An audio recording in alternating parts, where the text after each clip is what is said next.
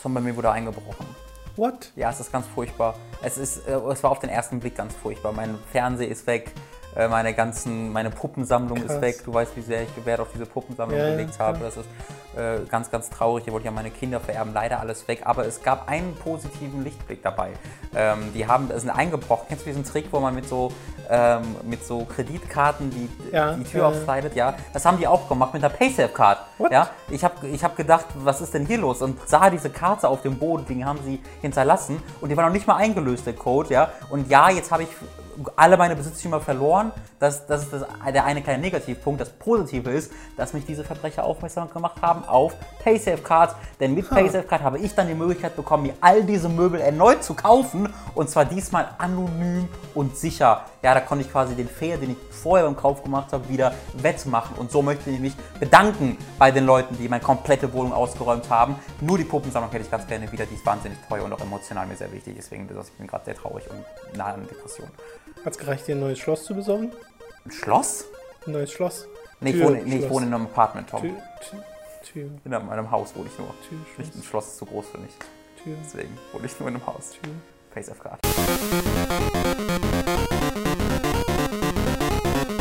Willkommen bei Hooked FM Folge 26. Wir reden heute über das neue Need for Speed, über Hellraid, über die Expansion zu Bloodborne und über die Downgrade-Debatte um CD Projekt Red's The Witcher 3. Außerdem reden wir über Broken Age, Project Cars, Soul Sacrifice und die TV-Serie Louis.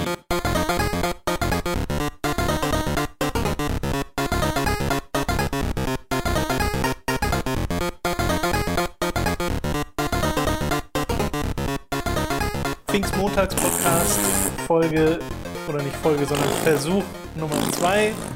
Wir haben gerade schon einmal, äh, wie lange, anderthalb Stunden oder so?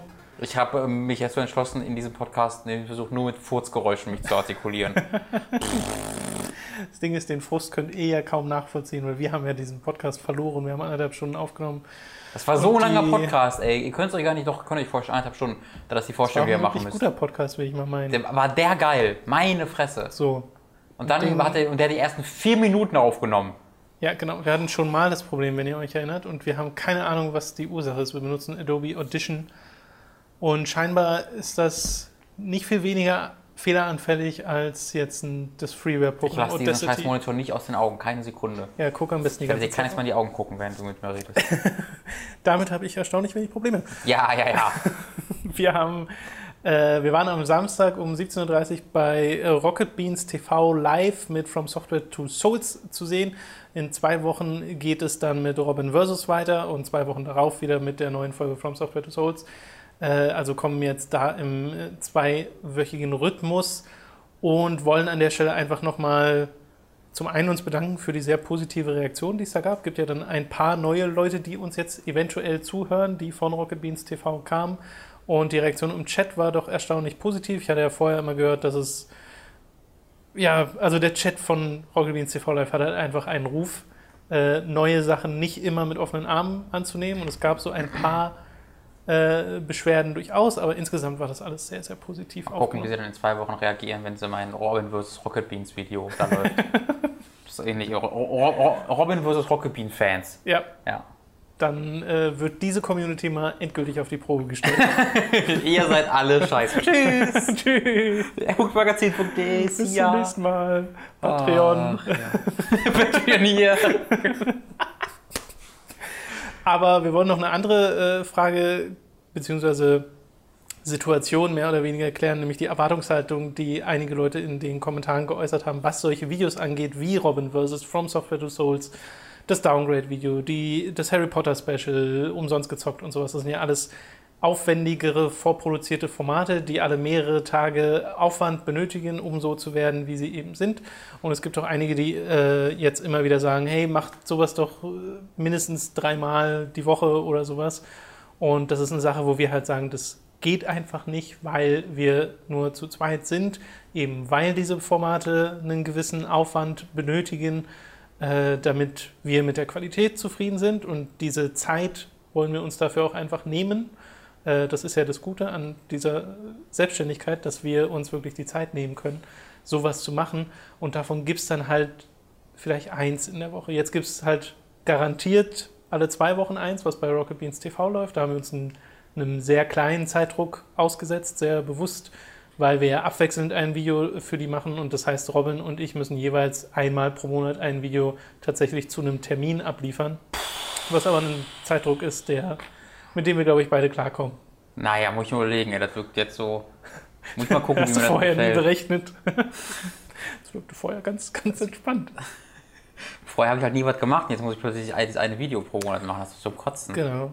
Ja. Äh, nee, ich hatte auch schon, das, das wiederhole ich jetzt noch einmal. Ich möchte jetzt kurz ein, ein Argument, den ich beim ersten Versuch schon komplett ausgeführt habe, noch einmal wiederholen. Und zwar war das folgendes: Ich hatte bei Giga ja zwei Videoformate, äh, nämlich Robin vs. und Anime Awesome. Und davon kamen beide Videos einmal pro Woche. Ich war dafür drei Tage die Woche, wurde ich tatsächlich bezahlt und war auch bei Giga im Büro.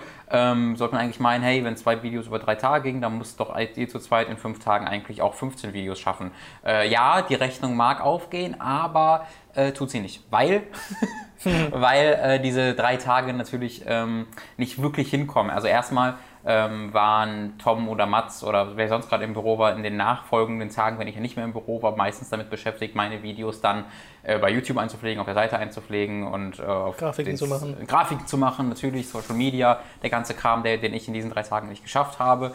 Ähm, zudem habe ich zu Hause bereits ähm, mir diese Filme und Serien angeguckt für Anime Awesome. Ich habe mir teilweise schon die Texte vorgeschrieben zu Hause. Ich habe mir die Robin Vs. Themen zu Hause überlegt und sowas, so dass ich dann wirklich bei Giga ins Büro gekommen bin, mich angeschlossen habe, geschrieben habe, gedreht habe, geschnitten habe, bam, nach, äh, nach Hause wieder, ohne zwischendurch irgendwie groß mit jemandem zu reden und oftmals auch ohne dann beim Mittagessen äh, mitzukommen. Das war einfach eine sehr also nicht wirklich lange machbare Arbeits, äh, Arbeitsvariante vor allen Dingen, ähm, weil auch die Kreativität da irgendwie echt drunter gelitten hat. Also gibt ja Robin vs. Folgen, die gehen halt irgendwie viereinhalb Minuten, wo nicht wirklich viel drin ausgesagt war. Die wurden halt gemacht, weil diese Woche halt ein Robin vs. Video kommen musste. Es gibt Anime Awesome Folgen über Filme wie Tokyo Chocolate, die ich nicht besonders, oder wo ich das Anime Awesome Video für nicht besonders interessant halte, einfach weil ich da nicht so viel zu sagen zu hatte, aber ich muss eben das Video fertig machen.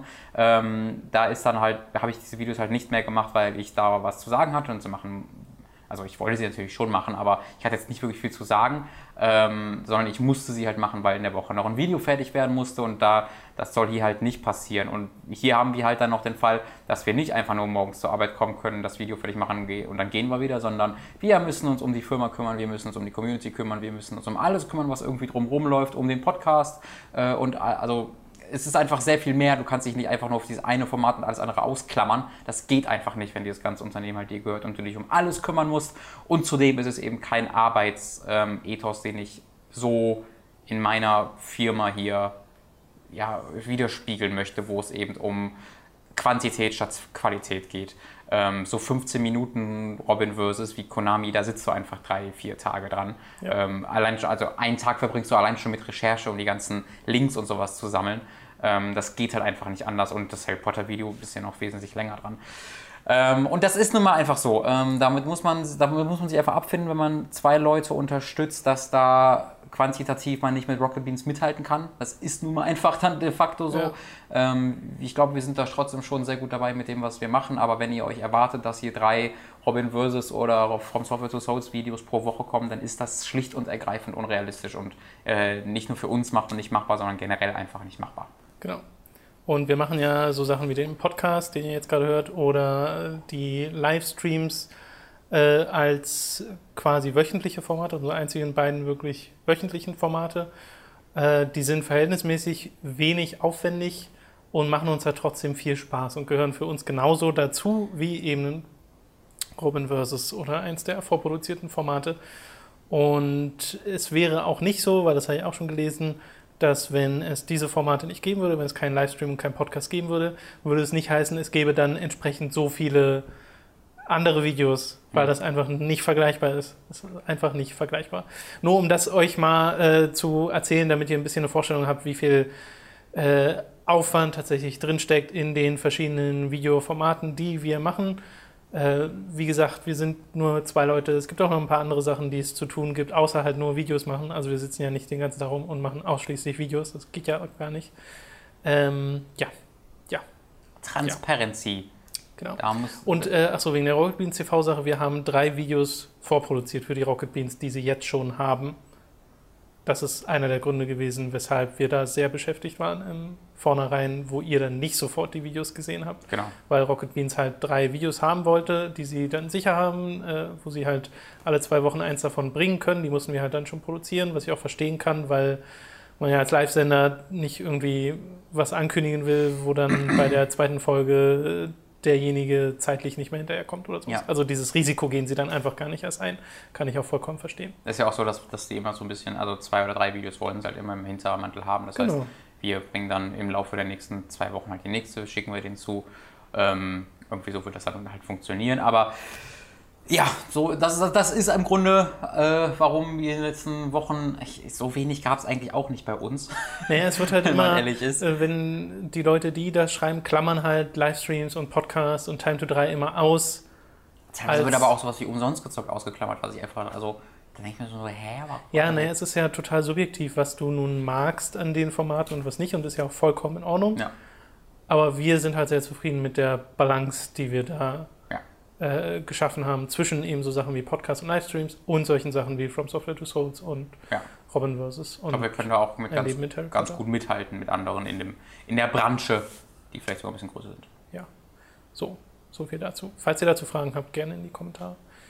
Jetzt können wir mit dem eigentlichen, mit den eigentlichen News anfangen. Wie gesagt, wir haben diesen Podcast gerade schon mal gemacht und über alles geredet. Das heißt, es wird jetzt nicht, Need for So- Speed ist ganz cool. es wird jetzt nicht so ausführlich werden, äh, wie es das gerade eben war. Was mir sehr leid tut, weil wir hatten ein paar nette Diskussionen. Die erste News ist Need for Speed, der, über das wir ja schon im Livestream geredet haben. Äh, und entsprechend uns nicht nochmal über äh, die Namensgebung dieses Spiels aufregen müssen. Es ist das zweite Need for Speed von Ghost Games. Die, Ich glaube, die heißen sogar nur Ghost. oder Ghost Studios oder so. Ich glaube, die heißen wirklich nur Ghost. Nur Ghost? Ja, Echt? ja. Ja. Äh, jedenfalls irgendwas mit Ghost.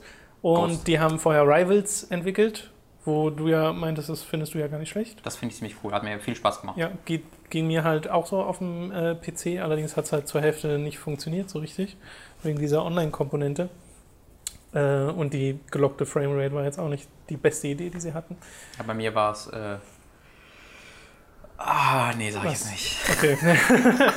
Ich hatte gelockt Frisur und dann wollte ich Pony, Ach aber das habe ich jetzt Ja, doch ja, ja. entschlossen. Need for Speed soll ein Reboot der Reihe werden äh, im Underground-Format, also urbane Stadt- und Rennkultur mit individualisierbaren Autos, mit von Neon durchleuchteter Nacht und offene Welt, aber die halt die ganze Zeit nur äh, in der Nacht befahrbar ist. Und ja, das ist so das, also sie machen Underground 3. Ja, sie machen Oder Underground Carbon 2. Oder was? Carbon 2. Ach ja, Carbon gab es ja auch. Ganz komisches Ding Ja, gewesen. das ist sehr, sehr komisch. Ich weiß auch nicht, ob das, das habe ich nie gespielt, ich weiß gar nicht, ob das gut mein ist. Bruder hat es gespielt, das ist im Grunde Underground 3. Ja, ne? Ja, ja, im Grunde schon. schon. Ja, also kommt jetzt, finde ich, gar nicht so verkehrt. Nö, ich meine, ich, also ich, das ist auch das Need for Speed, wo ich mich seit langer Zeit am meisten drauf freue, weil vorher war ich halt komplett, was mir einfach egal. Ja. Ich glaube, es ging vielen so. Und diese, deswegen dieser Titel und diese große Vermarktung als Reboot und die zweijährige Pause zum letzten Need for Speed, was ja lange, lange her ist, dass das letzte Mal der Fall war, ähm, die alle bewirken ja, dass, man- dass man merkt, dass da anscheinend wirklich sich mal Gedanken gemacht wurde, um wieder der ein bisschen Spannung in die Serie reinzubringen, die einfach komplett äh, die weg war, diese Spannung. Ähm, und das, äh, da, da freue ich mich drauf. Ich bin jetzt nicht so der gigantischste Underground-Fan. Ich bin ein Fan davon, ich habe die gerne gespielt, aber ich bin jetzt nicht keiner, der gesagt hat, das muss wieder Underground werden, sonst ist alles scheiße. Aber ich habe auch nichts dagegen. Ich hoffe auf ein paar Most Wanted-artige Cutscenes mit Razor Callahan. Ähm, Ja, bitte. Ansonsten ist mir egal, was man Auch reale Cutscenes Ich, will, ich gucke echten guck mir dann einfach die Cutscenes auf YouTube an, das ist was ich machen werde. ja. Ich fand, äh, ich habe Underground 1 sehr viel gespielt, den zweiten so gut wie gar nicht. Aber äh, ich habe mich an Underground 1 damals auch sehr satt gespielt. Ich low, low, low. Get Low. Low war da der. Gab es das noch in Underground 2? Weiß ich gar nicht. Äh, da gab es einen anderen. Get Low war das Menu-Theme in Mhm. Need for Speed Underground. Ja, nee, nee, nee. nee. Ja, das soll im Herbst 2015 erscheinen und sie haben gesagt, auf der E3 zeigen sie den vollen Richtigen. Trailer, weil bisher gibt es ja diesen kurzen Teaser, der Nichts, nichts aussagt. ja. Ähm, Autos. Nachts. richtig, Autos, Nacht, Need for Speed. Ja. Bitte jetzt Pre-Order. So, äh, Hellraid. Oh Mann, oh, was mir gerade einfällt, diese ganze geile CD Projekt Diskussion. Ja, eben, Oh, die war so gut. Entschuldigung, Hellraid, ja, kommen bla. wir gleich noch. Hellraid, Hellraid können wir sehr schnell äh, ähm, abhandeln. Die Entwicklung von diesem Spiel wurde gestoppt. So der Dead Island im Fantasy-Mittelalter-Szenario werden. Techland meint jetzt, das hat die Erwartungen, also ihre eigenen Erwartungen nicht erfüllt, qualitativ. Und sie wollen mit der Entwicklung von vorn beginnen. Klingt aber alles so, als wäre es jetzt halt einfach erstmal weg, weg vom Fenster. Ja. So. Und äh, wir haben vorhin schon festgestellt, es ist uns beiden eigentlich ziemlich egal. ja, wirklich. Wir sind keine, beide keine Dead Island-Fans und das Szenario ist jetzt auch nichts, was mich großartig anmacht. Äh, Ja. ja, schade, schade, I guess, für die, für die Leute ist es schade. Wovon wir allerdings gerne mehr hätten, wäre Bloodborne und So. das wird Der es auch geben. Shuei Yoshida, der Sony Computer Entertainment Boss, hat nämlich über Twitter bestätigt, dass eine Expansion in Arbeit ist für Bloodborne. Wie genau die aussieht, keine Ahnung. Gibt wirklich nur diesen einen äh, Twitter-Kommentar von Yoshida und er meint, Ende des Jahres gibt es mehr Details. Wann genau, keine Ahnung, vielleicht auf der To- Tokyo Game Show oder wieder diese, wie auch immer die VGX dieses Jahr heißen mögen. Ähm, PGY. ja, höchstwahrscheinlich. Wobei hießen, doch letztes Jahr hießen sie VGX. Nee, 2013 hießen sie VGX, letztes Jahr hießen sie The Game Awards. Korrekt. So, Da war ja noch was zwischen. Stimmt, Ja. die Game Awards gab es ja auch. Wie haben die noch? Die habe ich komplett vergessen. die waren. Die habe ich, auch- die hab ich nicht gesehen, deswegen. Hast du nicht gesehen? nee, nee, nee. Die habe ich Ja. nicht gesehen. Nee. Die waren mir zu egal. Und nach dem, was, ich, was du mir dann berichtet hast, habe ich jetzt auch nicht so viel verpasst. Nee, da hat man wirklich. Ach, Da, da, da dann lieber die VGX, die so richtig unterhaltsam scheiße sind. das war ein richtiges Das war richtig Unterhaltung. Zug und Glück, was ja, man das da war gesehen richtig, hat. richtig, richtig schön. Gerne das nochmal. VGX 2. Bitte gerne nochmal so. VG. Triple X. Krass. Und damit wären wir dann auch schon bei der CD Projekt Red äh, Diskussion. Und die können wir jetzt logischerweise nicht nochmal so angeregt haben, aber wir können nochmal die Eckpunkte abgehen. Es gab äh, bezüglich der Downgrade-Debatte ein Interview vom, von einem der Co-Gründer von CD Projekt Red, dem Community Manager und noch jemanden von CD Projekt Red mit Eurogamer. Und da wurde genau darüber geredet, über dieses Downgrade. Und sie haben ein paar Sachen klargestellt, nämlich zum einen, dass dieser Trailer, den sie 2013 gezeigt haben, um den es ja teilweise geht, dass das ein früher Bild war von The Witcher 3 und tatsächlich gecapturete Footage, allerdings noch mit einer früheren Rendering Engine, die sie gewechselt haben danach, weil da mit ihrer neuen Engine eine bessere, bessere Framerate zustande kam, sie eine größere Welt bauen konnten und so weiter und so fort. Und sie bereuen es ein bisschen, das gezeigt zu haben in der Form, wie sie es gezeigt haben, weil sie das einfach nicht hingekriegt haben, auf die Größe der Welt bezogen. Sagen sie einfach so. Und äh, sie meinten auch, dass selbst diese Rauch- und Feuereffekte, die sie gezeigt haben, die ja sehr, sehr, sehr, sehr, sehr gut aussahen äh, in diesem initialen Trailer, dass sie momentan einfach äh, wohl nicht so richtig möglich wären, zuverlässig äh, zu realisieren auf PCs, selbst auf PCs. Äh, und dass das mit DirectX 12 oder so, ich bin mir nicht ganz sicher, ob ich das so richtig verstanden habe, aber irgendwas ging jedenfalls nicht damit, deswegen mussten sie die auch nochmal verändern ähm, und haben ja halt, wie gesagt, dafür gesorgt, dass das Spiel besser optimiert ist. Und einer von ihnen meinte auch, dass äh, sie jetzt zum ersten Mal ein wirklich optimiertes Spiel zum Release hatten und Leute sagen, hey, Witcher 3 ist ja richtig gut optimiert, was so ein First ist für CD Projekt Red, ähm, wo aber halt die Konsolenperformance dem Ganzen entgegensteht, der nicht sonderlich äh, konstant ist und mir persönlich stürzt The Witcher 3 auf dem PC pro Stunde einmal ab. Also auch da gibt es durchaus noch Patch-Bedarf, glaube ich. Ja, sie meinten jedenfalls abschließend, dass sie nicht bewusst irreführen wollten, sondern dass es einfach Fehler waren, die sie da gemacht haben, dass sie sich zu viel zugetraut haben, sozusagen, mit diesem ersten Trailer. Ja, es wäre wunderbar gewesen, wenn sie das bereits vor dem Release ihres Spiels zugegeben hätten, anstatt es noch bis zum Release hinaus zu zögern mit es ist äh, Optimierung und son sonstigen PR-Gedöns irgendwie über die Ziellinie zu retten. Und jetzt, wo sie die Spiele verkauft haben, ähm, machen sie dann halt rein Tisch und bestätigen im Grunde all das, was äh, man eben vorher schon sich erwartet hat. Ähm, und das ist, das ist schön, das ist okay. Allerdings ändert es nichts daran, dass da, dass das dass da eben drei Wochen vorausging in den CD Projekt ähm, einfach schlicht und einfach Leute verarschen, gelogen hat. Das ist halt einfach so. Jetzt mit dem, Nee, mit dem mehr als drei Wochen, weil es ja schon seit Januar 2015 diese Debatte gibt. Ja, es genau. nur erst seit dem äh, April so groß geworden. Ja, es war auch, geht auch schon vom Oktober-Interviews, wo es Ja. ja. nee, Optimierung, Optimierung. Und ich meine, das ist im, da kann man im Endeffekt dann noch argumentieren, ja, das ist ja Wortwahl, das ist ja Optimierung, klar. Aber ähm, zu sagen, es gibt keinen Downgrade, es ist Optimierung, ist halt einfach, da führst du deine Fans mit Absicht unter, un- hinters Licht, weil es, es gibt ja das Downgrade wegen der Optimierung. Es ist ja. Ja. nicht so, dass es kein Downgrade war, sondern Optimierung, sondern es geht ja Hand in Hand. Ähm, aber das ist halt das eine. Ich habe auch, also diese Grafik an sich ist ja, nicht, ist ja nicht, nichts, was mich stört. Ich sage, es ist ja nicht vor Witcher 3, sag, boah, sieht das scheiße aus, ist das eine Kacke. Das Spiel sieht ja super aus und an sich wäre das Downgrade gar keine so große Geschichte, wenn nicht einfach CG Projekt daraus eine große Geschichte gemacht hätte, indem sie es einfach nicht zugegeben haben. Und, und es erst jetzt tun, nachdem sie die Spiele verkauft haben. Und zwar wirklich, sie haben exakt bis dahin gewartet, bis dahin sie, sie das Spiel veröffentlicht haben, die Pre-Orders raus sind und jetzt geben sie es zu. Und das stinkt halt echt gewaltig. Ähm, auch weil jetzt bis vor ein paar Tagen, noch letzte Woche habe ich das, glaube ich, bekommen, diese Antwort, ähm, dass äh, die PC-Version und die Konsolenversion völlig unabhängig voneinander entwickelt wurden und die keinen Einfluss aufeinander genommen haben, was ebenfalls eine ganz schlichte Lüge ist, weil er ja in dem Interview jetzt auch zugibt oder äh, ganz offen sagt, dass ähm, die Versionen aufeinander basieren und die PC-Version einfach auch zu ähm, angepasst wurde, dementsprechend auf dem, was die PS4 kann und die Xbox One kann, was halt ganz logisch ist, weil dieses Spiel nur existiert,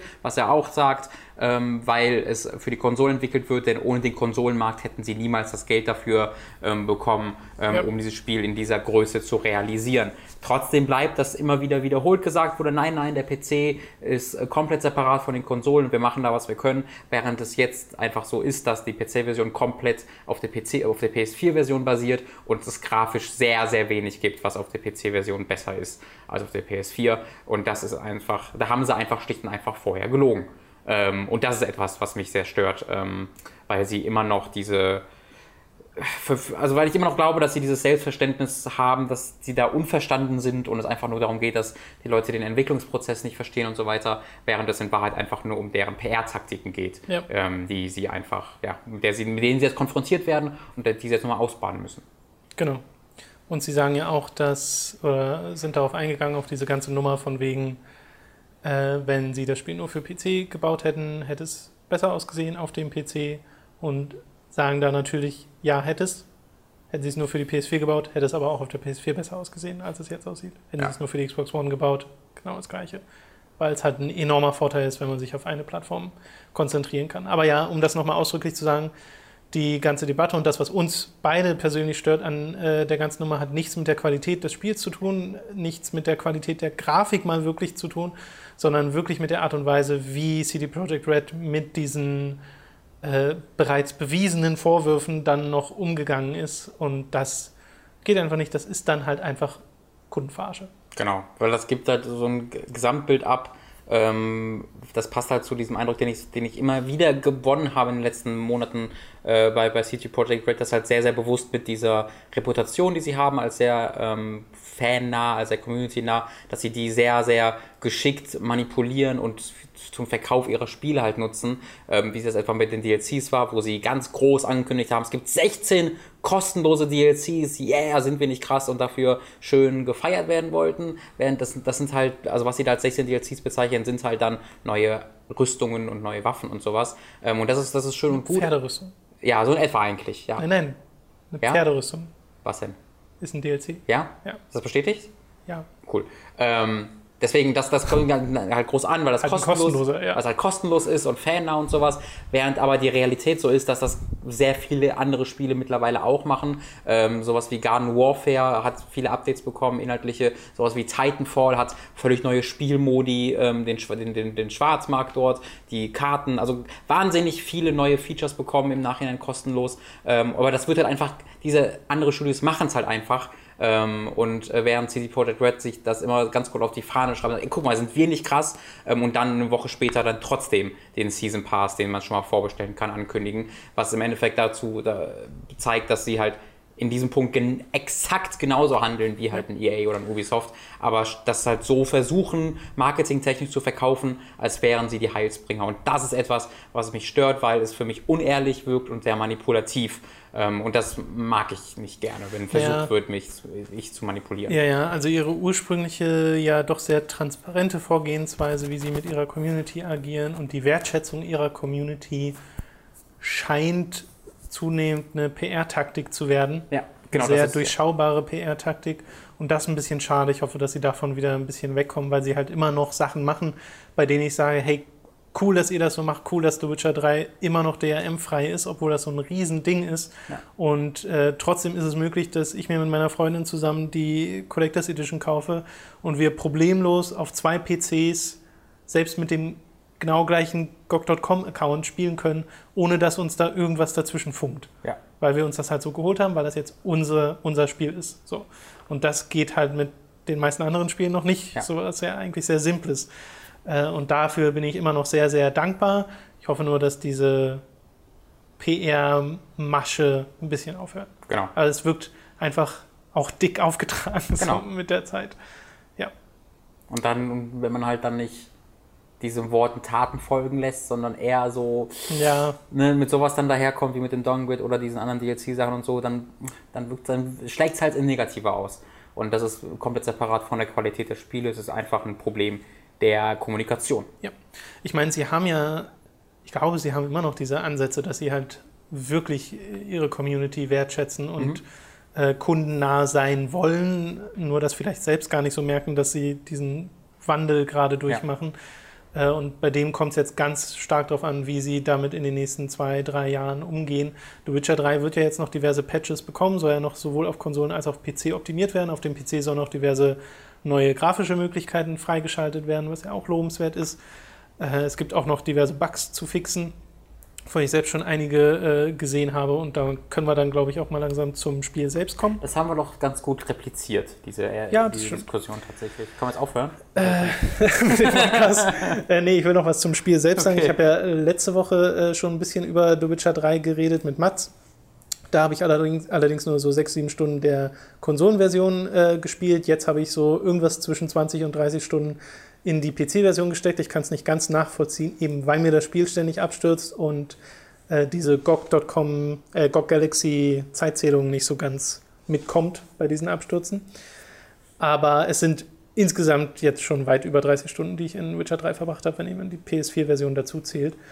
Und äh, ja, ich bin, wenn es dann mal alles funktioniert, richtig verliebt in dieses Spiel, weil es eine sehr interessante, offene Welt mir bietet und vor allem richtig, richtig gute, gut erzählte und gut designte Haupt- und Nebenquests. Und es gibt zwar diesen ganzen Filler-Content mehr oder weniger, wenn du deine Map aufmachst, dann ist sie halt zu mit irgendwelchen Symbolen, wo Schatz XY von Monster Z äh, gerade bewacht wird.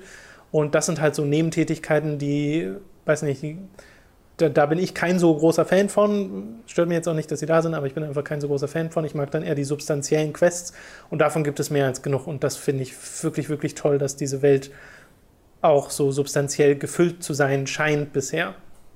Und die Hauptquests und äh, die Nebenquests erzählen halt alle ihre Geschichten, die so bitter, bitter, bitter böse sind, was einen eigentlich ständig aus der Bahn werfen sollte, weil es wirklich krasse Sachen sind, die da äh, teilweise passieren. Aber man hat halt mit Geralt immer so ein bisschen den Kontrast, weil der halt als coole Socke relativ gehalten auf die ganzen äh, Geschehnisse um ihn herum äh, reagiert, weil er ja auch schon fast ein Jahrhundert alt, alt ist und viel miterlebt hat. Deswegen kauft man das dem Charakter auch tatsächlich ab. Und da habe ich einfach gerade sehr viel Freude dran. Genauso wie an dem Kampfsystem, was mir deutlich besser gefällt als noch in The Witcher 2, weil es halt taktischer ist, weil ich tatsächlich mal die Alchemie benutze, die in The Witcher 2 einfach blödsinnigerweise auf ein Menü beschränkt war. Also du konntest nicht während des Kampfes Tränke nehmen. Du musstest dich immer hinsetzen, musstest eine Animation abwarten. Und hier machst du einen Trank, setzt ihn in einem Slot zu und benutzt ihn, wann immer du willst. Hast drei Aufladungen davon. Wenn du meditierst und Alkohol dabei hast, dann lädt sich, laden sich die Aufladungen wieder auf. Fertig. Super simples System, funktioniert wunderbar. Äh, jetzt nutze ich tatsächlich sehr, sehr, sehr viel mehr Alchemie, als dem vorher der Fall war. Und Skill sogar in Alchemie rein, äh, weil es ja diese drei beziehungsweise vier verschiedenen Skillbäume gibt und hauptsächlich du dich auf Nahkampf, deine Zauber oder Zeichen und ähm, die Alchemie konzentrieren kannst. Allerdings äh, bei dem Charakterfortschritt, das habe ich letzte Woche auch schon erwähnt und das hat sich auch noch nicht geändert, mir gefällt die Art und Weise einfach nicht so gut, dass du ständig äh, bis zu fünf oder drei Punkte in ein, äh, einen Perk investieren kannst und der verändert dann irgendwas zu 5 oder 10 Prozent. Mhm. Davon merkst du halt so gut wie nichts ja. äh, im äh, eigentlichen Spiel. Und das ist ein bisschen schade. Da hätte ich lieber so ein bisschen, ja, halt vielleicht weniger Fähigkeiten, aber dafür welche, die man so richtig merkt. Ja, das ist mir da immer lieber bei Rollenspielen, aber das ist auch teilweise Geschmackssache. Äh, ja, und auf der anderen Seite stehen halt die ganzen technischen Defizite, dass es äh, mir, wie gesagt, ständig abstürzt. Das ist so einer der größten Negativpunkte, hat sich ein bisschen gebessert mit dem letzten Patch, aber ist immer noch so, dass es mindestens einmal alle zwei Stunden inzwischen abstürzt. Und dann noch diese allgemeine Ungenauigkeit der Steuerung, die manchmal stört, weil man Geralt nicht so auf den Punkt umdrehen kann. Wenn man sehr präzise an einen bestimmten Punkt sich bewegen will, dann ist es nicht so einfach, weil halt die Animation des eigenen Charakters immer Vorrang hat zur Spielbarkeit. Und da bin ich kein so großer Freund von. Es sieht zwar alles toll aus, aber ich lade ständig gegen irgendwelche Bäume, äh, ob nur mit Geralt selbst oder mit äh, dem Pferd, weil halt alles so dicht bewachsen ist und äh, das sind so kleine Nervereien. Allein schon das Looten nervt teilweise. Ich hätte gerne, ich weiß gar nicht mehr, welches Spiel das mal hatte. Ich hätte gerne so eine Alles-Looten-Taste, wo alles in einem bestimmten Umkreis einfach eingesammelt wird, ohne dass ich zu jedem, jeder Leiche einzeln hingehen muss und rumfrickeln muss, bis mir tatsächlich der Button zum Looten angezeigt wird, was ja auch irgendwie nicht zuverlässig passiert. Äh, Sacred. Sacred 2 war das. So eine Taste gedrückt und in einem bestimmten Radius um deinen Charakter drum wurde alles eingesammelt. Ja, ich meine mich zu erinnern. Das hätte ich gern. Für alle Rollenspieler. ist es denn bei Witcher 3 immer noch so wie bei Witcher 2, dass du nach einem Kampf so fünf bis zehn Sekunden warten musst, bis der Kampfmodus ausgeht und du endlich looten kannst? Achso, nee. Boah, das, ist das so passiert hier in instant. Witcher 2. Das passiert hier instant. Okay. Das habe ich schon wieder vergessen, aber ja, jetzt wo du es Boah. sagst. Du Ja, stehst immer nach jedem stimmt. Kampf seit fünf, fünf Sekunden Ja, und wartest ja, und dann kannst du ja nicht anfangen, die Sachen Nee, aufzuheben. nee, das passiert hier gar nicht. Ja. Ähm, deswegen insgesamt ein sehr, sehr gutes Spiel, bei dem ich ständig die Hauptquest weitermachen will, mir dann aber denke, ah, jetzt will ich aber auch ein bisschen was von der Welt erleben, aber die Hauptquest ist so spannend und diese, diesen inneren Konflikt zu haben, ist, ist ein sehr guter Konflikt. Also das ist dann Lob für das Spiel, dass es das geschafft hat, dass die Qualität der Nebenaufgaben auf dem Niveau der Hauptaufgaben ist. Ja. Das ist nicht selbstverständlich, da freue ich mich sehr drüber. Genauso wie die verschiedenen Arten und Weisen, wie du eine Mission lösen kannst. Teilweise mit Kämpfen, teilweise ohne Kämpfe, in denen du einfach nur Dialoge machst. Und ja, das macht einfach richtig viel Spaß, wenn es denn mal so läuft, wie es so. Das ist doch schön zu hören, auch abseits dieser ganzen Genau. Diskussion im Voraus des Releases. Ich habe gerade den zweiten Teil durchgespielt und werde dann mit dem dritten Teil wahrscheinlich warten, bis äh, die Definitive Enhanced Special Edition in einem Jahr Was erscheint. garantiert passieren wird. Genau. Ähm, und Kann man eigentlich auch nur empfehlen. ja, spricht für mich jetzt wenig gegen, weil ich, ich habe jetzt erstmal meinen Witcher Phil gerade bekommen. Ja. Ähm, wahrscheinlich werde ich dann bis dahin wieder alle Charaktere vergessen haben. Höchstwahrscheinlich. Aber damit kann ich dann auch einfach leben oder muss ich dann auch einfach leben. Äh, weil ich glaube, irgendwann muss man sich einfach damit abfinden, dass man nicht alles verstehen wird in The Witcher. in der Story. Das ist irgendwie auch gegeben. Ja, also ich könnte total verstehen, wenn man sagt, ich warte jetzt auf die Enhanced Edition, bis alle kleinen Macken draußen sind und das Spiel dann wahrscheinlich noch mal ein bisschen besser aussieht, zumindest Ja. auf dem PC.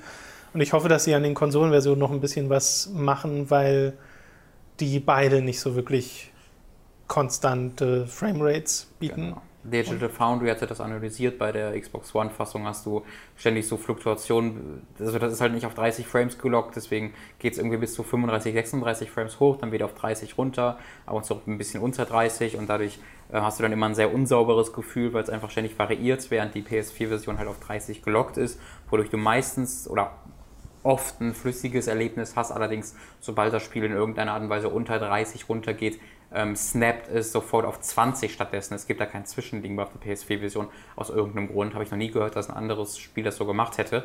Und dadurch ist es dann so, wenn du irgendwie im Wetter unterwegs bist oder viele NPCs auftauchen oder du kämpfst oder irgendwie Spezialeffekte im Bildschirm sind, so dass die äh, 30 Frames halt unterschritten werden, geht das Spiel automatisch auf 20 Frames, was halt echt ein richtig ordentlicher Unterschied ist. Ähm, und deswegen hat es hat sowohl die PS4 als auch die Xbox One-Version da ihre ganz eigenen Probleme. Ähm, wo ich mal hoffe, dass die. Wobei ich gerade gar nicht weiß, werden. ob sie das vielleicht sogar schon gepatcht haben. Mit diesen 20 Frames. Nee, ich meine, das ist, das ist, also das, da hatte Digital Foundry, glaube ich, noch neu. Äh, Achso, sogar der neue Stand sozusagen. Ja, ich glaube. Ich bin mir aber Okay. nicht hundertprozentig sicher. Schaut mal am besten, wenn ihr daran interessiert seid, ähm, verlasst euch jetzt nicht hundertprozentig darauf, sondern schaut mal, googelt einfach mal nach Digital Foundry Witcher 3 ähm, und dann habt ihr da die ausführliche Genau. Analyse auch mit Videos und allem drum und dran zum selber überzeugen. So, so viel zu äh, The Witcher 3. Äh, kommen wir als nächstes zu Broken Age, das du vor zwei Wochen durchgespielt hattest Ja. und ich sogar noch äh, irgendwie ein oder zwei Wochen davor. Ja. Äh, meine Meinung dazu habe ich ja schon mal kurz gesagt. Was machst du? Ich mache mal kurz den. die Achso, ja, aus. stimmt. Okay, äh, dann kannst du etwas zu Broken Age sagen. Bitte, deine Meinung. Äh, ich kann verstehen, äh, woher die Enttäuschung kommt bei dem Spiel. Kann ich nachvollziehen. Äh, ich selbst habe sie aber nicht ganz selbst so em empfunden äh, gespürt. Soll heißen, ich habe das Spiel im Gegensatz zu vielen anderen nicht äh, mit einem Jahr Pause weitergeführt. Das heißt, den ersten Akt im Januar letzten Jahres und jetzt halt den zweiten Akt gespielt, sondern ich habe es äh, dann nochmal wiederholt. Ich habe den ersten Akt damals gespielt, ja, aber ich habe jetzt den ersten Akt dann auch nochmal gespielt und den zweiten Akt dann direkt hinterher, sodass es quasi ein vollständiges Spiel war. Und auch so funktioniert es nur so wirklich als zwei eigenständige Hälften, als zwei eigenständige Teile, ist es komplett nicht empfehlenswert. Nee. Einfach. Man merkt auch einfach, dass es nie so gedacht war. Es war absolut nie so gedacht und es schadet dem Spiel tatsächlich, weil im zweiten Teil Neuerungen dazukommen, die im direkten Widerspruch zu etablierten Spielmechaniken aus dem ersten Teil stehen. Ähm, vor allem natürlich, dass man jetzt äh, hin und her switchen muss zwischen beiden Charakteren, zwischen Weller und. Gerade hat es noch beiden Namen gewusst, ne? Zwischen Weller und Shay hin und her switchen muss, ähm, weil in der Welt von Weller ähm, Lösungen sind für Rätsel, die du für Shay brauchst. Und das ist halt komplett anders als im ersten Teil, wo du einfach bei Shay bleiben kannst, es komplett durchspielen kannst und dann zu Bella gehst und es dann komplett durchspielst, ähm, separat voneinander. Jetzt musst du, ohne dass es irgendwie mal gesagt wird, sondern es ist einfach, ist einfach jetzt so ähm, Einfluss nehmen auf den jeweils anderen Charakter, was komplett aus dem Nichts kommt und nicht besonders gut ist. Außerdem sind die Rätsel wesentlich schwieriger geworden. Ähm, beziehungsweise klassischer ist vielleicht das bessere Wort. Äh, altbackener ist ein anderes Wort. Ja. Unnötig wäre ein viertes Wort. Oh ja. Ähm, was war nämlich einer der großen Kritikpunkte, oder es war einer der Kritikpunkte, die von manchen genannt wurden, von der ersten Hälfte, dass es zu einfach war, es auch, es war sehr einfach, das fand ich sehr gut tatsächlich, weil ich es für die Geschichte und für die Charaktere und für die Dialoge gespielt habe. Für den Alle- Spielfluss. Bitte? Es war auch sehr gut für den Und Spielfluss. es war super für den Spielfluss, genau, man Ja. ist halt vernünftig durchgekommen, während man jetzt äh, tatsächlich so einige Rätsel hat, die ähm, einiges an eigener Aufmerksamkeit bedürfen und vielleicht auch in den einen oder anderen Blick in ein Lösungsheft oder in eine Lösungswebsite, auf eine Lösungswebsite. Ähm, und das ist natürlich nicht so ganz das Wahre, weil die Rätsel auch ab und zu einfach nicht so gut sind. Ja, und das ist sehr schade drum. Und bei mir kommt halt noch dazu, dass ich storytechnisch auch ein paar Beschwerden hatte, obwohl ich das Konzept sehr schön finde, weil du halt zwei Charaktere spielst, die in komplett unterschiedlichen Welten wohnen und die ab einem bestimmten Punkt halt aufeinandertreffen. Und an dem Punkt, in dem sie kurz aufeinandertreffen, wechseln sie quasi ihre Welt und lernen indirekt so was über den anderen kennen, nur indem sie deren Umgebung erkunden.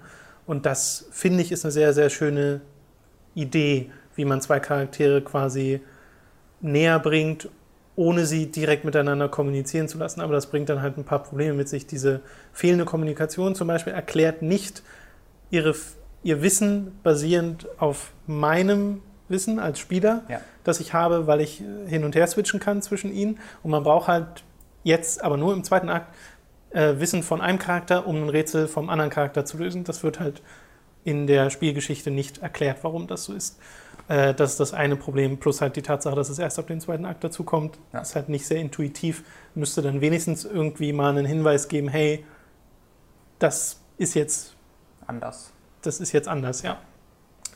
Äh, und zum anderen halt die Tatsache, dass sie äh, ihr ganzes Leben in einer Welt verbringen, in diese andere komplett unbekannte Welt geschmissen werden und so gut wie gar nicht darauf reagieren so richtig. Also ich würde meinen, man reagiert ein bisschen aufgeregter, als es Shade zum Beispiel tut, wenn er von seinem kleinen Schiff da runterkommt, bei dem er, wie alt ist er, 16, 15, keine Ahnung, äh, 15 Jahre lang war Ja, das ist alles Das ist sehr Matter of Facts. Und Schwer nachvollziehbar, sagen er, es er so. sagt so, wie es, wie es ist. Tatsächlich, das ist so einer der wenigen erzählerischen Probleme, die ich damit hatte.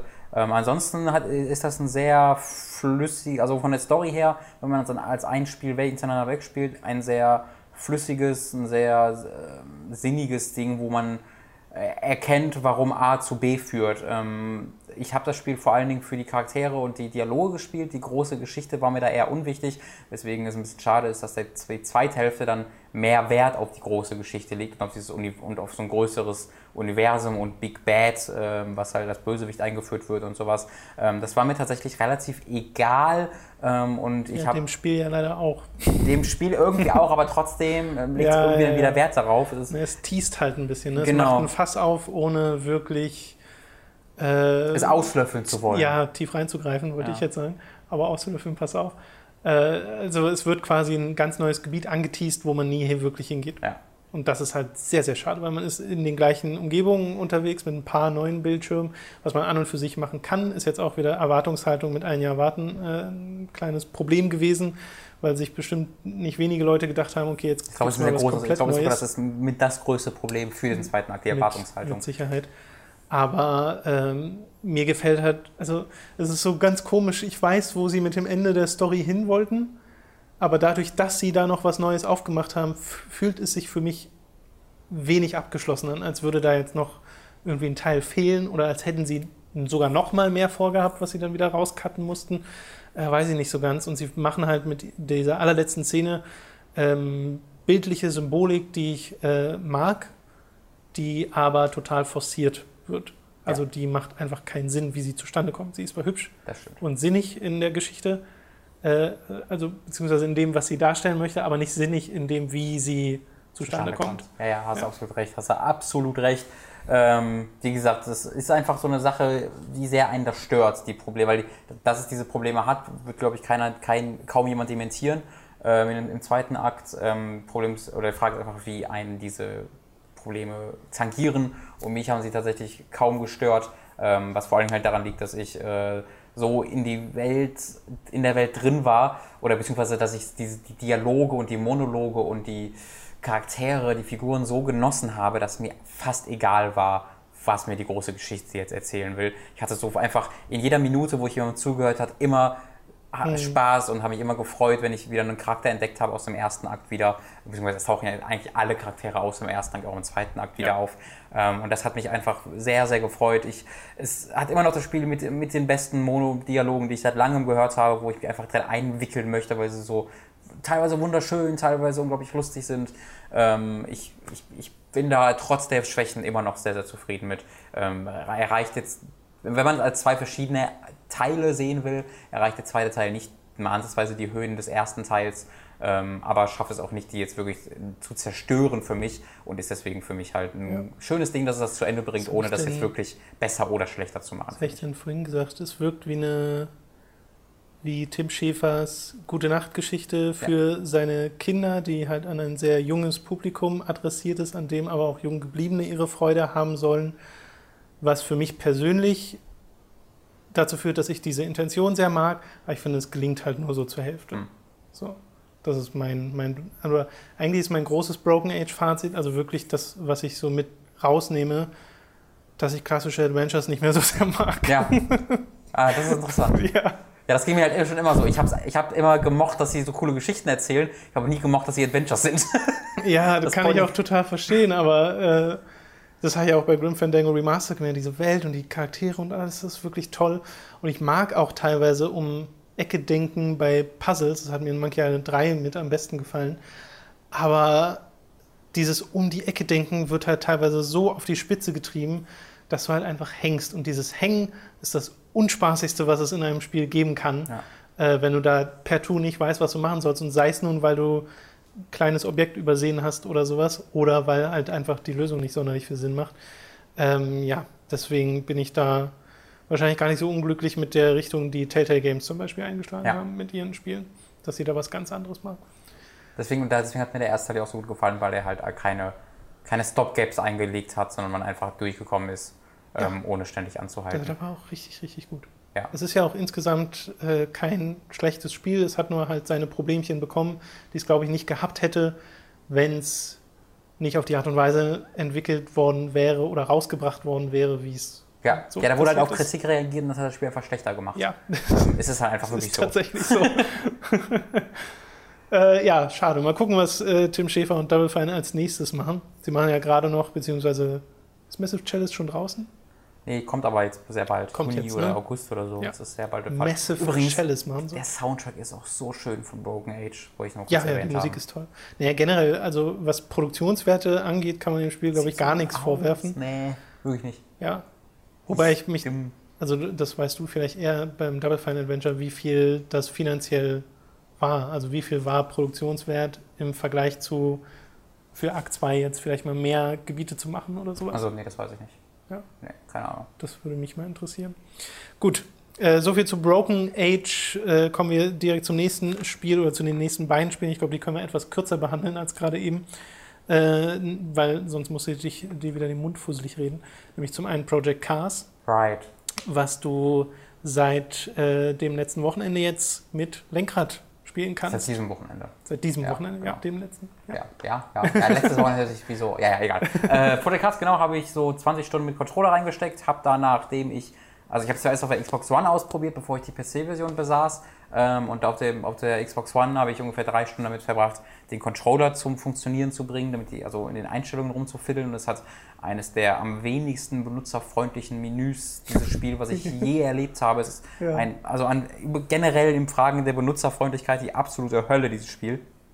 Ähm, wenn man dann aber auf der Strecke ist und diese Steuerung konfiguriert bekommen hat, dann ist es ein, ein Traum. Dann macht es mir unglaublich viel Spaß. Ich habe die Karrieremodus einmal für 10 Minuten, Viertelstunde reingeguckt, äh, hatte keinen großen Spaß dran, weil es halt nicht groß ins oder es ist überhaupt gar nicht inszeniert, sondern du kannst dann sagen, ich fange jetzt als Kartfahrer an oder als äh, ein bisschen später halt in so einem größeren Wagen, aber warum soll ich das da gegen die KI machen, wenn ich auch einfach direkt ähm, mit anderen Spielern spielen kann? Ja. Deswegen habe ich diese 20 Stunden ausschließlich im Multiplayer-Modus verbracht, in einzelnen Rennen gegen andere Fahrer, hatte da sehr, sehr viel Spaß mit, ähm, trotz zahlloser, kleinerer Bugs, also, oder beziehungsweise sind teilweise nicht mal Bugs, sondern es sind einfach Unannehmlichkeiten, zum Beispiel aus dem Server-Browser, aber kannst nicht sagen, sortiere die Server mal nach Spieleranzahl Okay, oder sowas, krass. sondern sie, sie sind einfach immer in irgendeiner Reihenfolge angezeigt, aber du kannst die Reihenfolge nicht, nicht ähm, Ja. äh, managen. Du hast auch nur ganz, ganz wenige Filtermöglichkeiten. Also was, was, was irgendwie einfach fehlt in diesem Spiel. Dazu halt ganz viele Bugs, wo das Spiel einfach immer mal wieder abstürzt auf dem PC, wo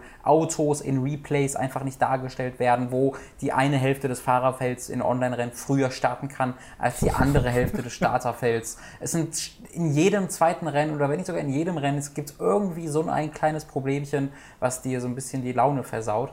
Ähm, und das ist halt einfach auf Dauer störend. Wenn du, wenn Ja. du einmal, ich habe einmal wirklich einen Abend lang, fünf Stunden lang gespielt und hatte halt dann immer mal wieder mindestens einmal pro Stunde so einen Moment, wo ich dachte, oh, Mann, wieso geh mir doch nicht mit der Scheiße auf den Sack? ähm, aber wenn du dich, wenn du es dann bis, bis auf die Straßen kämpfst, oder bis, wenn du bis auf die Rennstrecke dich gekämpft hast und ein Rennen läuft und du dann wirklich im Renngeschehen bist, dann macht's unfassbar viel Spaß, auch mit Controller. Jetzt mit Lenkrad bin ich ungefähr vier Sekunden pro Runde langsamer als mit dem Controller, weil es einfach sich so komplett anders und neuartig spielt für mich, weil ich habe echt seit ich 13, 14, 15, 16 war, kein Lenkrad mehr benutzt, äh, kein Spiellenkrad, Auto schon, aber Ja. schon mal ein bisschen was anderes, als wenn du ein Autolenkrad und ein Videospiellenkrad benutzt. Und mit dem Videospiellenkrad muss man sich sehr umgewöhnen, weil man so Sachen hat wie, ich lenke schnell von links nach rechts und muss auf dem Controller nur meinen Daumen ein bisschen von links nach rechts dafür bewegen, während ich auf dem, äh, mit dem Spiellenkrad einfach kurbeln muss bis zum geht nicht mehr. Ähm, deswegen war ich auch nach drei Stunden völlig fertig, habe aber schon gemerkt, wie ich langsam besser wurde und du fühlst dich einfach wirklich wie mittendrin. Ähm, deswegen macht es mir auch gar nichts aus, dass ich langsamer bin, weil in der Cockpit-Perspektive oder in der Helm-Perspektive sogar ähm, macht es einfach so viel Spaß, dass mir die Fahrt, dass mir meine Position auf der Strecke und die Zeiten relativ Wurst dann sind tatsächlich. Ähm, ich möchte Project Cars gerne jedem Simulationsfan empfehlen. Leider kann ich es aufgrund der technischen und Ja. Probleme und der Bugs noch nicht so wirklich machen. Auf der PS4 insbesondere gibt es halt keine Alternativen einfach. Das ist die einzige Rennsimulation, die es da gibt.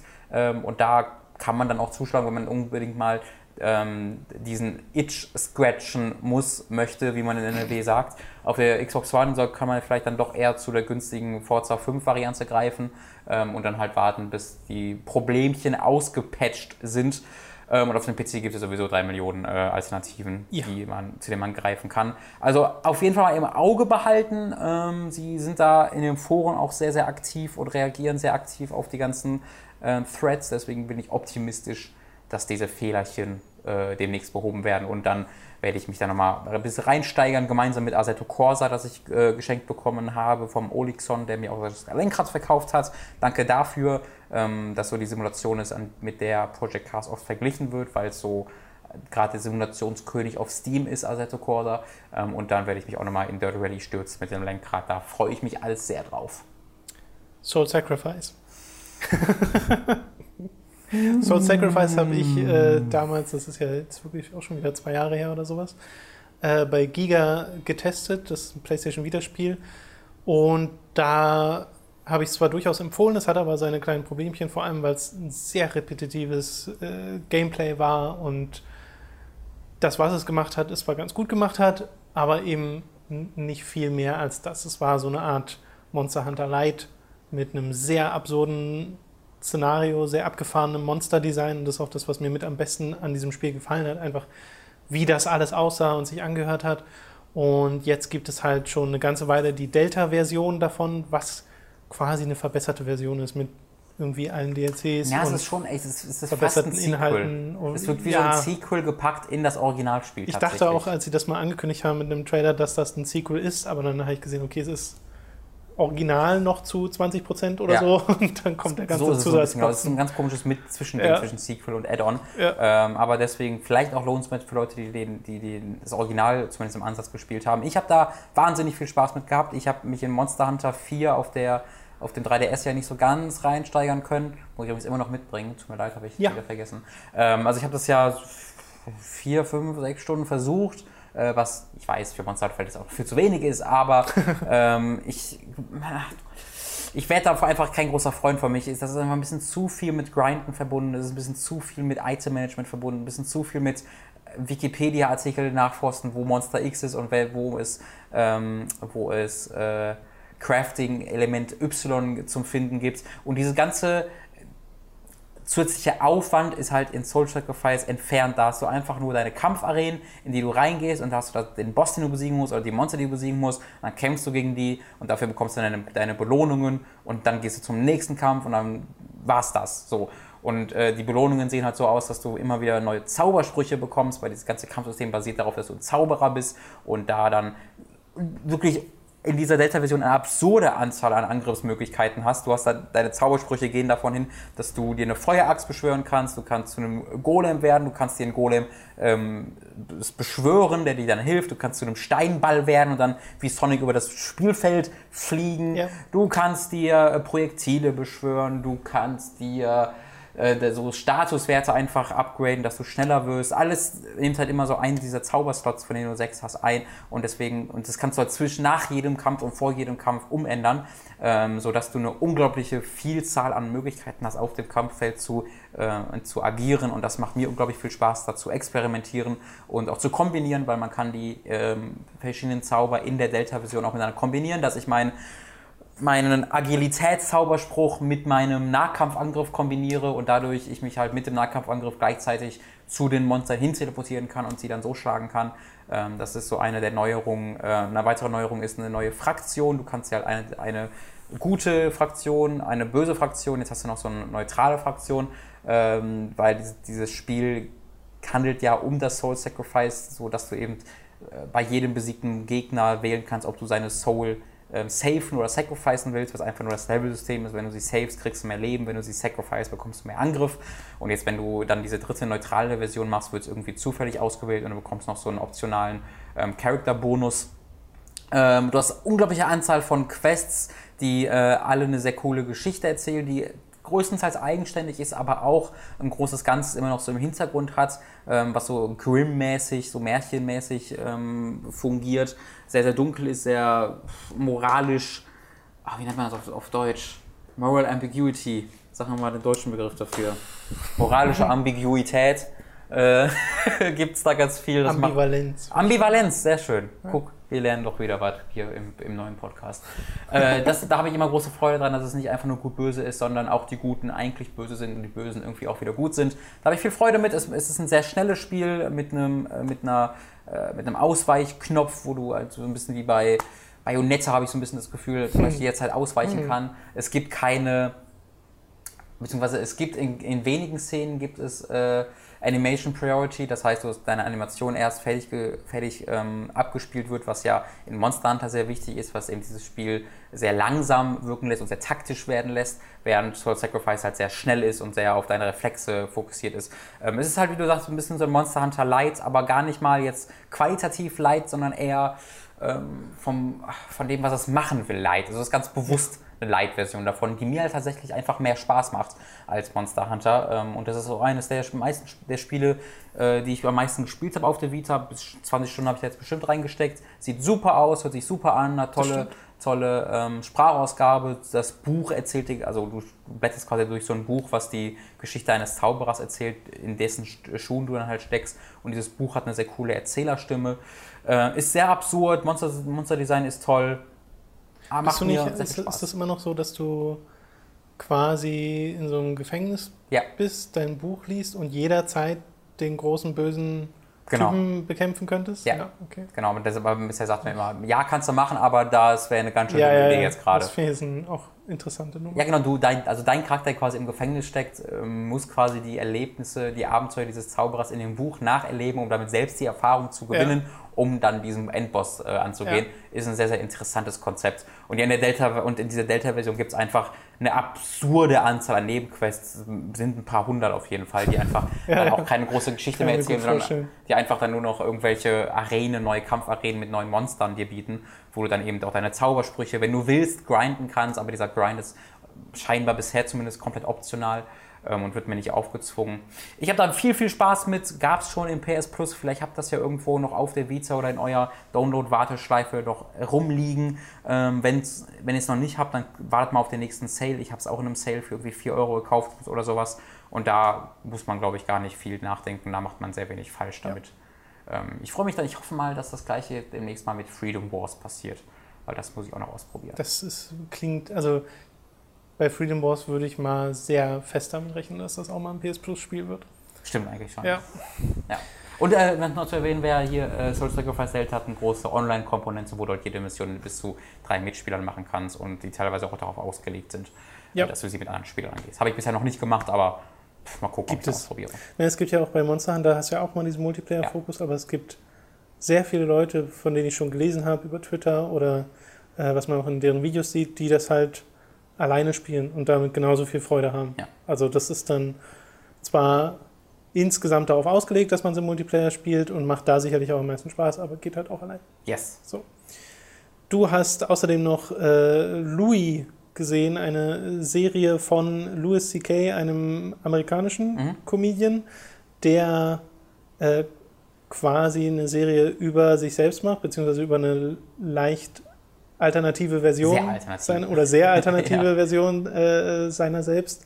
Äh, klingt von dem, was du mir erzählt hast, schon fast ein bisschen autobiografisch mit sehr viel äh, erzählerischer Freiheit. Ja, kommt hin. Und das sind äh, so 20 Minuten Folgen eingeteilt in zwei Teile meistens. Ja. Sehr Comedy-lastig bis zuletzt. Sehr ist, ach, Oder ich will gar nicht mal sehr sagen. Comedy-Drama-Mix. Genau, es ist so ein Mix aus Comedy und Drama im, in den ersten Staffeln und wird dann jetzt mit der dritten zunehmend und mit der vierten dann endgültig zum Drama. Ja. Also die vierte Staffel hat, äh, besteht zur Hälfte eigentlich aus komplett aus Folgen, die gar keinen einzigen. Oder es gibt mal als Beispiel, es gibt so einen, ähm, da habe ich gerade schon erzählt, so, einen, ist so eine sechsteilige Geschichte, die in sechs Folgen erzählt wird Ja. und die könnte halt auch von der Laufzeit her ein eigener Film sein und wäre einer meiner Lieblingsfilme des Jahres geworden. Ähm, und die hat kein bisschen Comedy darüber. Da geht es einfach darum, dass äh, Louis eine Frau, äh, ich, was, woher kam die nochmal her? Aus Ungarn, glaube ich, war es Hungary? Ich bin mir gerade nicht ganz sicher, aber es war halt eine, eine, eine Frau, die aus einem osteuropäischen Land kommt. Ähm, und äh, die spricht halt kein Stück Englisch und der trifft sie halt so zufällig, weil die irgendwie die Tochter ist oder die Neffin von einer Nachbarin von sich. So, und der, der trifft die zufällig und äh, verliebt sich halt voll in die, aber die kann halt kein Deutsch, kein, kein Englisch sprechen und die können nicht miteinander kommunizieren. Ja. Und da haben halt beide Kinder äh, und die hat halt in Ungarn noch ihre Kinder und äh, muss deswegen auch in einem Monat irgendwie zurück. Und dann entwickelt sich trotzdem diese Beziehung zwischen diesen beiden Leuten, die nicht miteinander sprechen und wissen, dass diese Beziehung in einem Monat endet. Ähm, und das ist eine sehr, sehr interessante Geschichte, die halt, wie gesagt, keinen einzigen jetzt offensichtlichen Witz hat, so, wie man das sich denkt, ein Witz in einer Serie. Abgesehen davon, dass sie damit anfängt, dass halt ähm, immer ein Nachrichtensprecher am Anfang jeder dieser Folgen kommt und äh, während diese Geschichte halt passiert, äh, läuft, äh, während diese Geschichte vonstatten geht, gibt es einen Hurricane, der gerade über die Stadt weht. Ja. So. Aber das ist aber so ein Hurricane, der komplett irrationale Maße annimmt, wo dann zwischendurch halt so, oder am Anfang der Folge der ähm, Nachrichtensprecher davon erzählt, wie der NBA-Spieler LeBron äh, getötet wurde in diesem, ähm, in diesem Wirbelsturm oder in dieser Flut, die dann daraus entstand und verbringt irgendwie drei Minuten am Anfang der Folge damit zu erzählen, wie, wie tragisch es ist und wie schlimm das ist und dann sagt er irgendwie so, und übrigens auch das äh, komplette andere Team oder das komplette restliche Team von ihm ist tot und 12.000 andere Leute. Wir sehen einen schönen Abend noch. Okay, ja. Und dann geht halt die Folge los und da gibt es keinen einzigen Witz mehr bis zum Ende, wo dann wieder der Nachrichtensprecher kommt und wieder irgendwie sowas äh, Ja. wieder gibt. Das ist halt so ein bisschen das absurde Element dieser Serie, weil während einfach diese, diese Geschichte passiert, geht einfach die Welt unter im Hintergrund, wie du immer wieder bei, bei diesen Nachrichtensprechern hörst. Es gibt einzelne Storylines, wo du immer wieder völlig absurde äh, Gesche Geschehnisse hast, die nicht wirklich erklärbar sind im Universum, dass einfach die Mutter vom, von, also Louis und äh, die äh, Frau, mit der er die Kinder hat, sind halt geschieden in der Serie, ähm, aber die Frau ist halt einfach schwarz, er ist weiß und die Kinder sind halt so arisch, wie es nur geht und sie können unmöglich von dieser, also es gibt einfach keinen, keinen Sinn, dass diese Ja. Ki- Kinder von dieser Frau stammen und das wird halt jetzt nur am, wurde in der letzten Staffel jetzt einmal ganz kurz erwähnt, so, hä, warum, soll das ein Problem sein? ähm, und davon gibt es halt ganz, ganz viele Elemente, dass einfach, es einfach Dinge passieren, die in diesem Universum normalerweise keinen Sinn ergeben würden, dass der Onkel von Louis vom gleichen Schauspieler gespielt wird wie sein Vater. Nee, wie, dass der Onkel von Louis vom gleichen Schauspieler gespielt wird wie sein Vater. Doch, das ergibt Sinn, ne? Ja, ja. Ja, genau. Äh, das ergibt halt einfach in dieser Story in dieser Filmwelt normalerweise keinen Sinn, aber es ist einfach dieses leicht absurde. Ja. Der hat irgendwie Geschwister, die jeweils eigene Background-Stories haben, die kein ein bisschen zusammenpassen. Ähm, das ist einfach dieses Absurde, was diese Serie in einer gewissen Weise ausmacht, wo einfach Louis sagt, der Louis C.K., der äh, Macher, das ergibt aus einer Schauspielerin, äh, schauspielerischen Sicht Sinn. Ich möchte, dass diese Schauspielerin diese Rolle spielt. Und auch wenn das jetzt in der Welt keinen Sinn ergibt, ist mir es einfach egal. Ja? Und das macht das ist was sehr, sehr Eigenes. Dazu kommt noch, dass er das Ding selbst dreht, schauspielert, schneidet, veröffentlicht. Ähm, das ist alles komplett in Eigenregie. Sehr, sehr respektabel. Ein ganz, ganz einzigartiger Mix aus diesen Drama- und Comedy-Elementen habe ich so noch nie gesehen, möchte ich zutiefst empfehlen. Die ersten vier Staffeln gibt schon, fünfte Staffel läuft gerade, ähm, habe ich großen Spaß dran. Muss man sich allerdings importieren. Ja. Leider. Sind wir fertig? Ja, damit sind wir Oh, wow. am Ende des äh, Podcasts angekommen. Äh, verzeiht, falls das teilweise etwas holprig war. Wie gesagt, wir mussten das jetzt zweimal machen. Und zwar in dieser Das Länge. so es war beim ersten Mal sogar noch länger. Äh, ja, war frustrierend, aber ich glaube, wir haben es dann doch noch ganz gut Die hinbekommen. sind echt die ersten vier Minuten original aufgenommen. Ja, machen wir ja hat- fertig. Das noch nicht mal irgendwie 30 oder 40, sondern vier Minuten Wir waren. wissen noch nicht, was das für ein Bug ist in Audition, aber keine Ahnung, wir müssen einfach mehr aufpassen, glaube ich, beim, beim Aufnehmen. Oh, So. die ganze Podcast- oh, die Version war auch kaputt. Schade. Nein! Euch noch eine schöne Woche. Wir hören uns dann beim nächsten Mal. Bis dahin. Tüdelü, Bitches.